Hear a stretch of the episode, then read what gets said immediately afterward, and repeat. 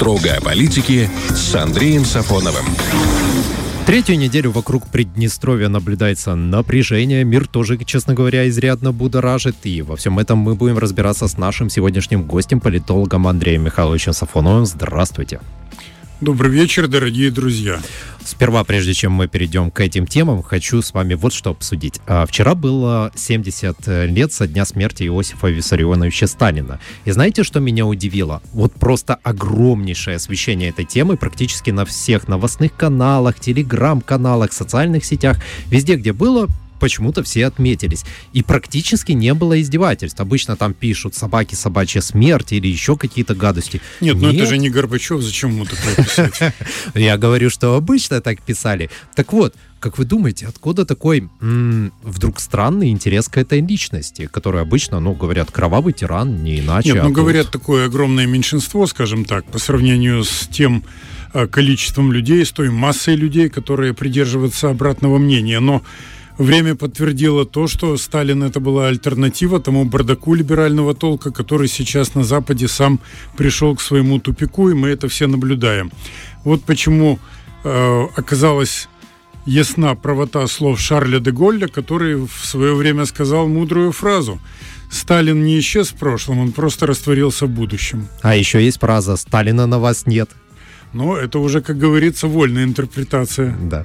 Смотрите, многие историки вообще говорят, что при Сталине была некая м, такая интересная, может быть, уникальная стратегия развития государства и общества, и м, что всем постсоветским странам, да и Россию в первую очередь, необходимо взять курс на вооружение, на эту стратегию. Почему бы не применять ее сейчас? Вот о каком курсе они это говорят, да, что такое было уникального при Сталине, и действительно применимо ли это к современному обществу? Это соединение стабильности, раз, улучшающегося уровня жизни – это два, и третье – это стратегия и перспектива, потому что сейчас именно в этом нуждается мир, но, к сожалению, Запад этого предложить не может. Впрочем, он уже последние лет 20-25 не может этого предложить. И та деградация, которая сейчас видна, она именно ставит вопрос о разумной альтернативе.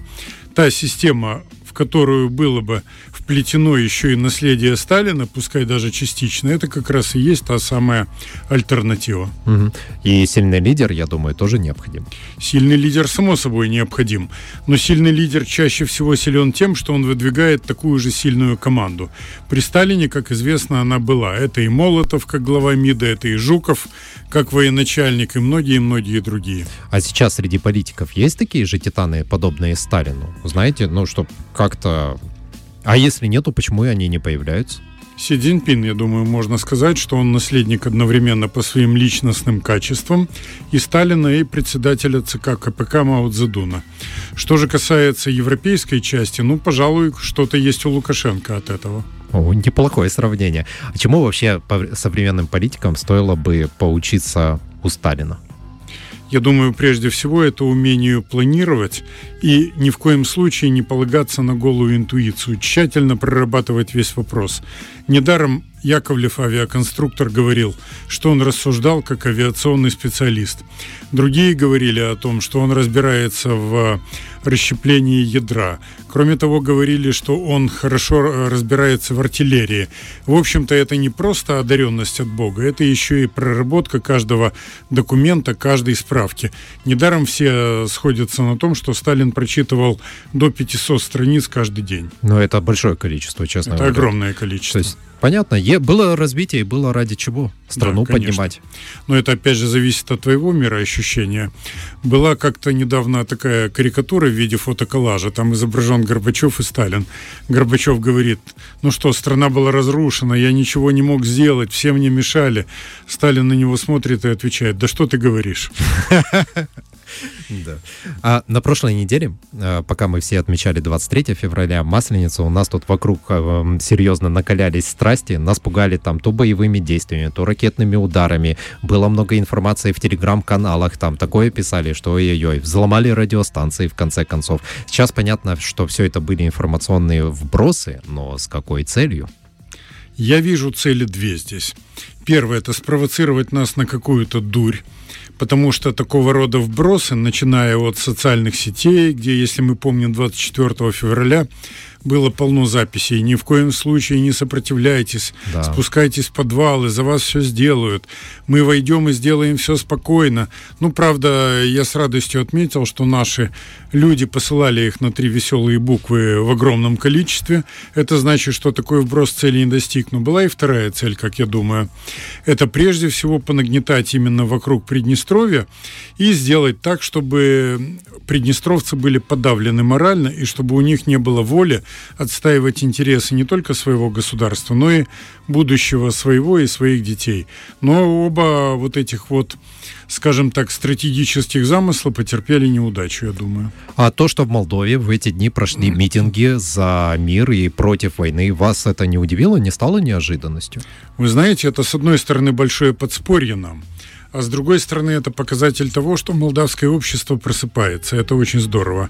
Я полагаю, что может быть, если и были какие-то нехорошие замыслы у части кишиневских ястребов, то вот эти вот э, манифестации, они показали, что люди не пойдут в массовом порядке исполнять чужую волю. Тем более, что это вовсе не воля самого народа Молдовы.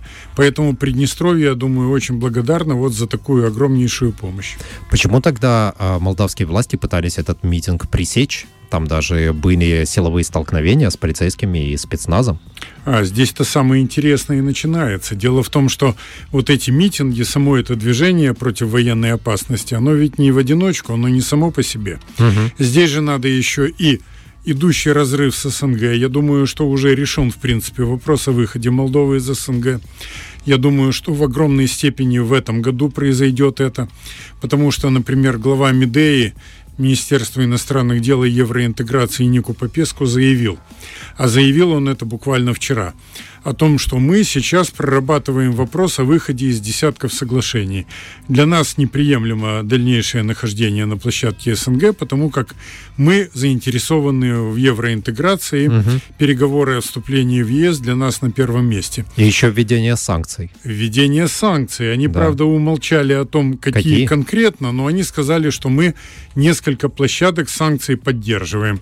Поэтому, я думаю, это заявка на разрыв с отношений с Москвой и с СНГ в целом. А это вообще нормально? Потому что я вот специально посмотрел статистику. На середину 2022 года Россия занимает второе место по объему поставок продукции в Республику Молдова. Надо понимать, когда с Запада и Румынии идут приказы, то остается тем, кто полностью от этих угу. приказов зависит, рвать под козырек и кидаться и исполнять. Даже если это приведет, если не к социально-экономическому краху Молдовы, то, по крайней мере, к огромным трудностям в ее развитии. Слушайте, ну вот, например, трудности с лекарствами, они есть не только у нас, они есть в том числе и в Молдове, да, не поступают некоторые российские лекарства, например, для онкобольных, и люди не могут лечиться, им приходится какими-то совершенно невероятными путями доставлять эти лекарства, естественно, по завышенной цене, и то не все могут это сделать. Вот получается.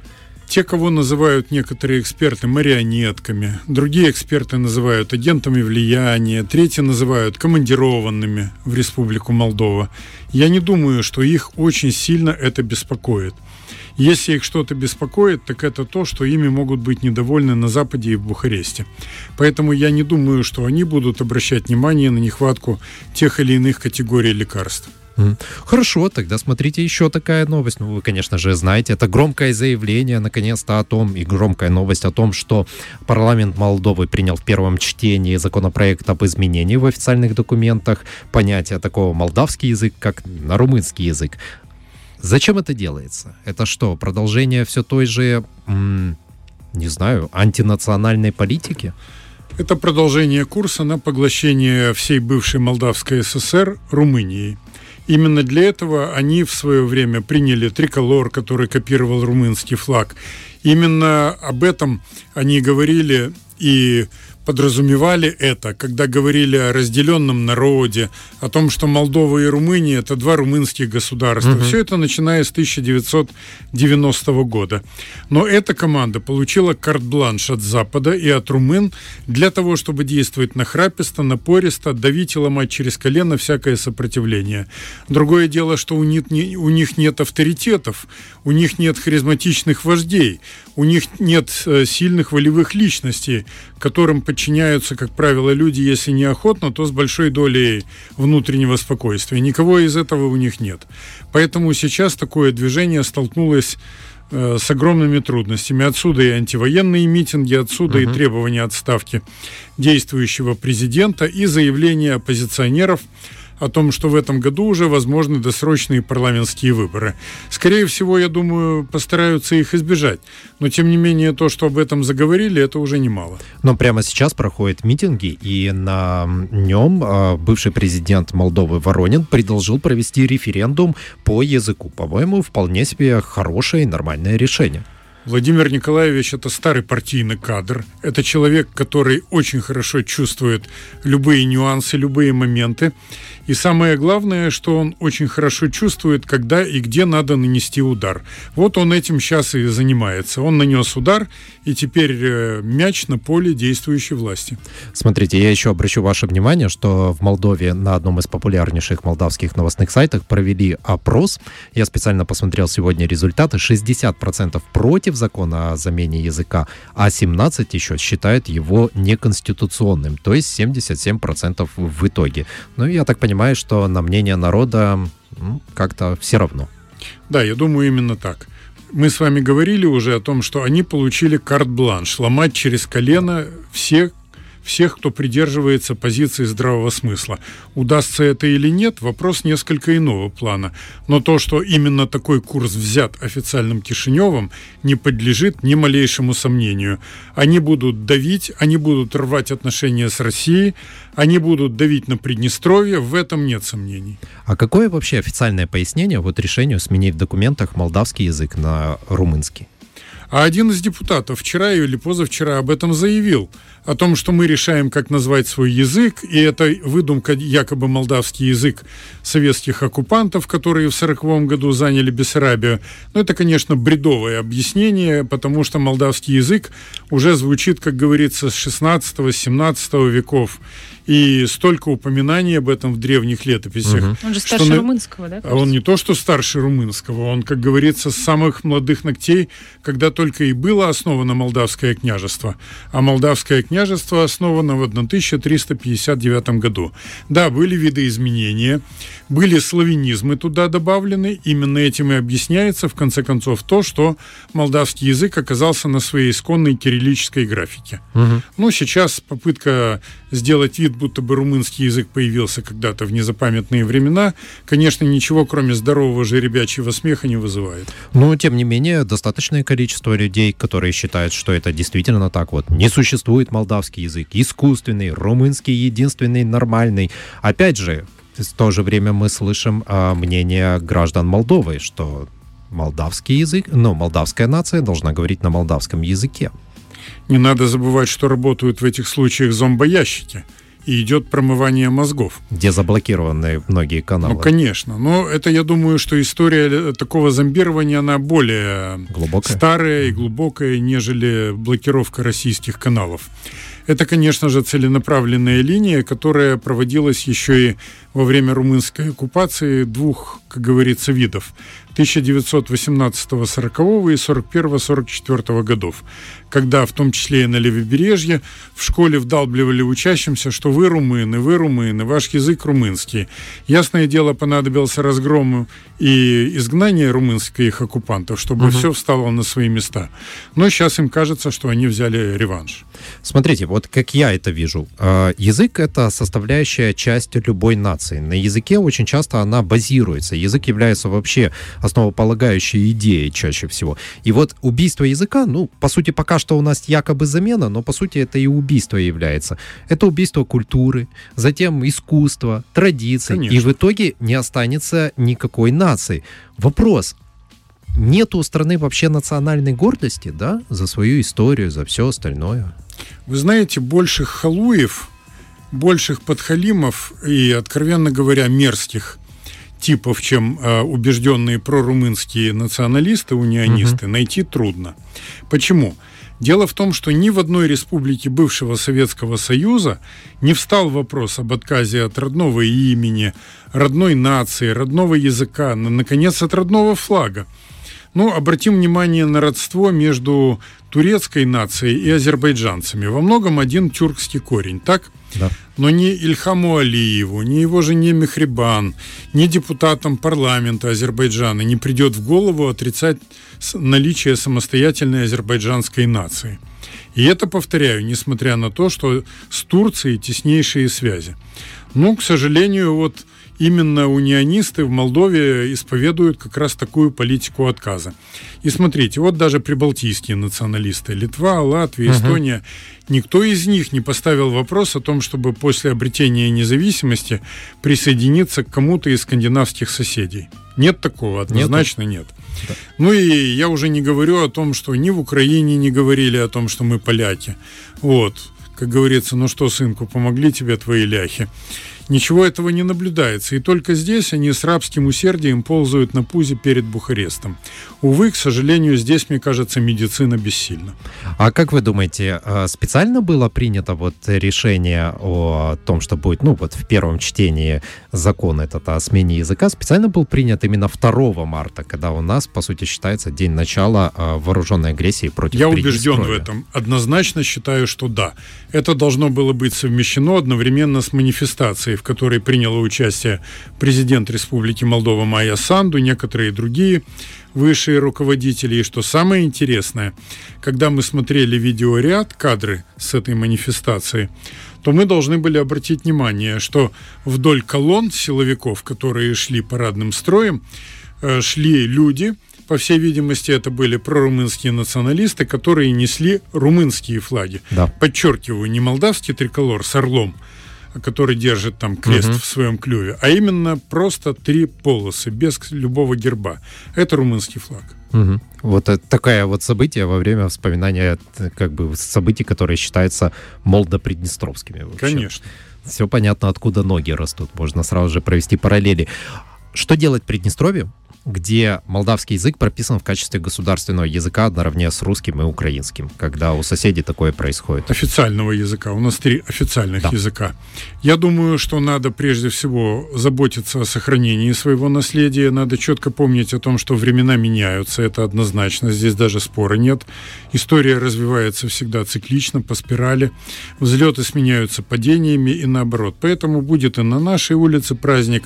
Ну, частично он и так есть, потому что мы сохраняем сохранили свое государство. Нужна литература на молдавском языке, хорошие, красивые издания. Это и детские сказки, и стихи поэтов, и древние летописи можно переиздать, естественно, с адаптацией на современный язык, потому что как старославянский, угу. кстати, на нем писали молдавские государственные документы долгого времени, так и старомолдавские отличаются от современного.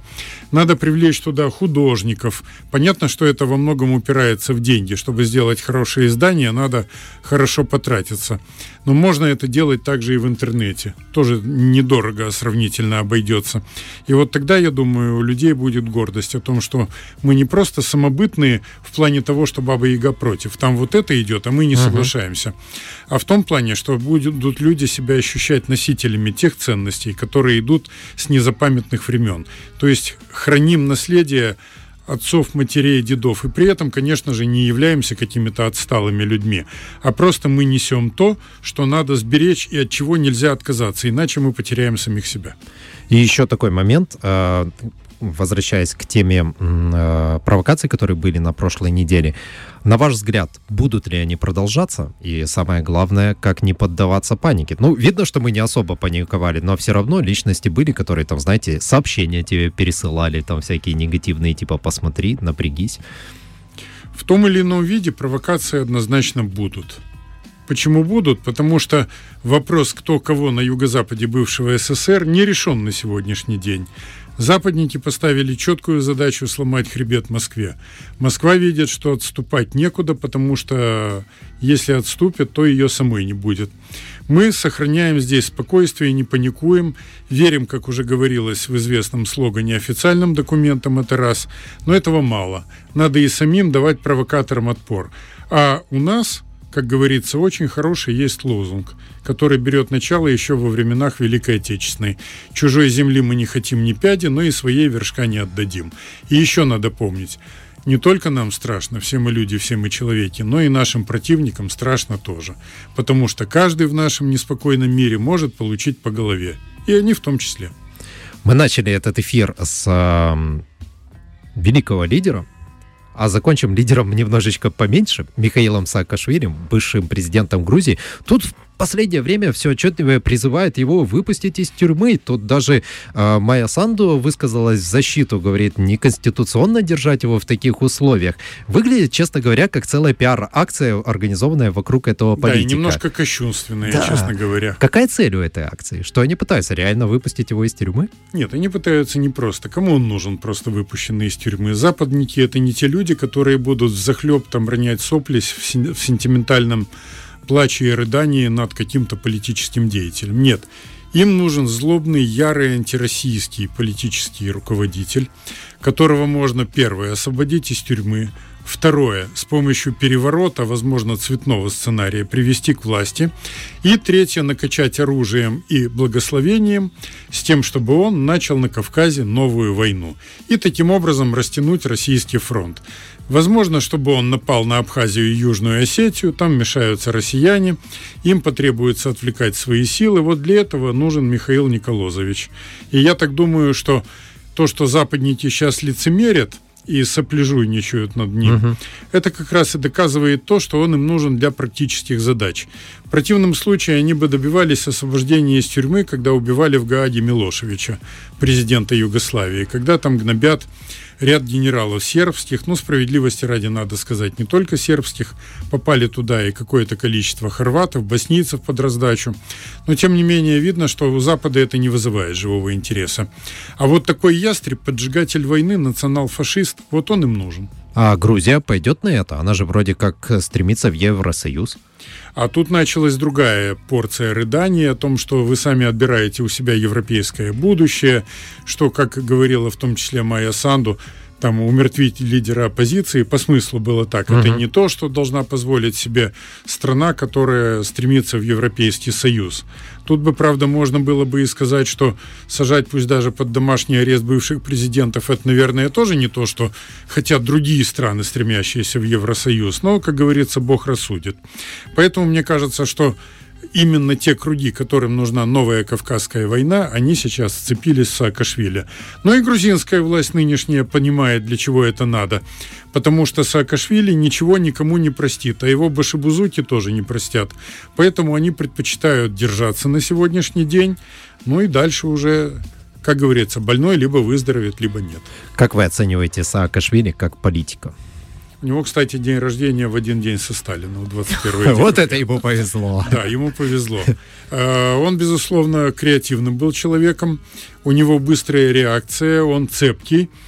Но та авантюрная, скажем так, начинка, которая присутствовала изначально в его характере, она впоследствии вместо здорового авантюризма выродилась в какие-то психические проблемы, которые, мне кажется, и подвели его под это безумное решение приехать в Грузию и сесть в тюрьму. Угу. Да и когда он был уже в Одессе губернатором, он, честно говоря, тоже не производил серьезного впечатления. А то, что с ним сейчас происходит э, в тюрьме, как думаете, это а, постановочные его трюки или действительно уже человеку совсем плохо? Ну, Я видно, виду, ментально. Видно, что он не такой сочный и спелый, как был раньше. Это понятно, и он здорово постарел там в тюрьме. Понятно, что она никому здоровья особого не добавляет.